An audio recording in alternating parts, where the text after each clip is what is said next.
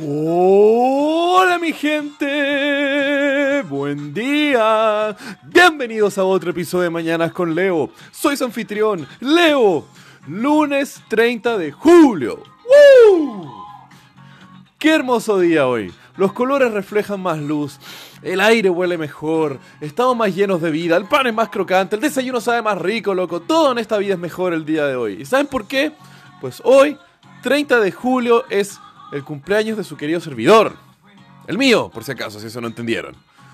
Sí, aquí estoy yo cumpliendo mis 28 añitos, feliz y de todas formas me encuentro aquí junto a mi grabador para traerles a ustedes buenas vibras e información divertida.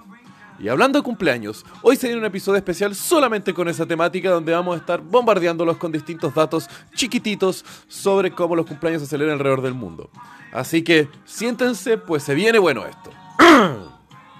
Por ejemplo, ¿sabían ustedes que en Estados Unidos y en algunos otros países de habla inglesa se celebran súper particularmente los cumpleaños 16 de muchas mujeres, llamándolos su Sweet 16? Sé que muchos vimos el programa MTV y también en algunos países tales como México y otros países de habla hispana se celebra igualmente los cumpleaños, pero un año antes, lo que son las famosas quinceañeras, porque en América Latina al parecer somos más juveniles o más liberales, no sé.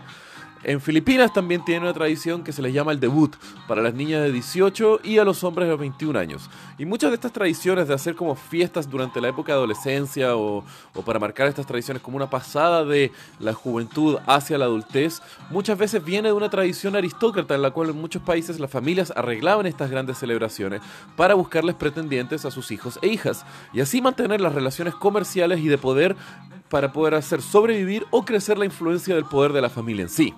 Ah, en Nepal e India, el primer cumpleaños de un niño a veces se le afeita la cabeza sosteniéndolo sobre un fuego especial, pues se cree que en el pelo del recién nacido viene todo el mal karma y las malas vibras que una persona acumula en su vida pasada. Ahora, no sé sobre qué tanta salubridad es poner a tu hijo sobre una llama abierta mientras le cortas el pelo y se lo echas dentro del fuego, pero bueno, ellos creen que están purificando lo que pudo haber hecho el bebé en el pasado. Ahí con ellos. Además, en Corea se le da un énfasis muy fuerte a los 100 días de vida del bebé, por un tema cultural, pero además tiene una tradición súper bonita cuando cumple un año el bebé que se llama Dol Yachi, donde con distintas vestimentas coreanas súper típicas y adorables, donde ponen un bebé así como sentado en un mini altar donde se le sirven comidas tradicionales y se hace toda una ceremonia. Pero el origen de esta celebración súper bonita es increíblemente triste, pues en Corea por mucho tiempo las tasas de mortalidad infantil fueron increíblemente altas, haciendo que un bebé si llegara a cumplir un año era considerado un gran logro y una razón de celebración, loco. Igual triste. Y para cerrar les quería contar algo ñoño, obviamente, y matemático, que se llama la paradoja del cumpleaños, la cual no es una paradoja per se si uno se pone a pensarlo, pero es un principio estadístico que va un poco en contra del sentido común.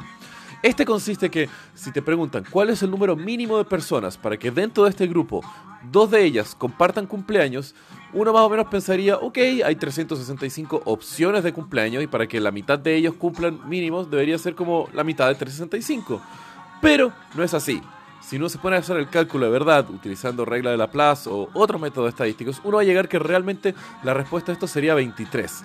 Y esto es debido a que las probabilidades se van sumando, entre más personas se vayan sumando al grupo, y esto también se debe a cómo se está formulando y dando las restricciones estadísticas para la pregunta. Entonces no sigue una forma lineal, por llamarlo de esa forma. Y bueno, mi gente, con este pequeño episodio especial los dejo. Espero que tengan un gran día. Los quiero. Hacer este podcast para mí es una alegría donde me levanto cada mañana para grabar aquí para ustedes. Y nada, aquí me iré a tener un gran día y celebrarlo como Dios manda. bueno, que tengan muy buen día, mi gente. Los quiero. Besos.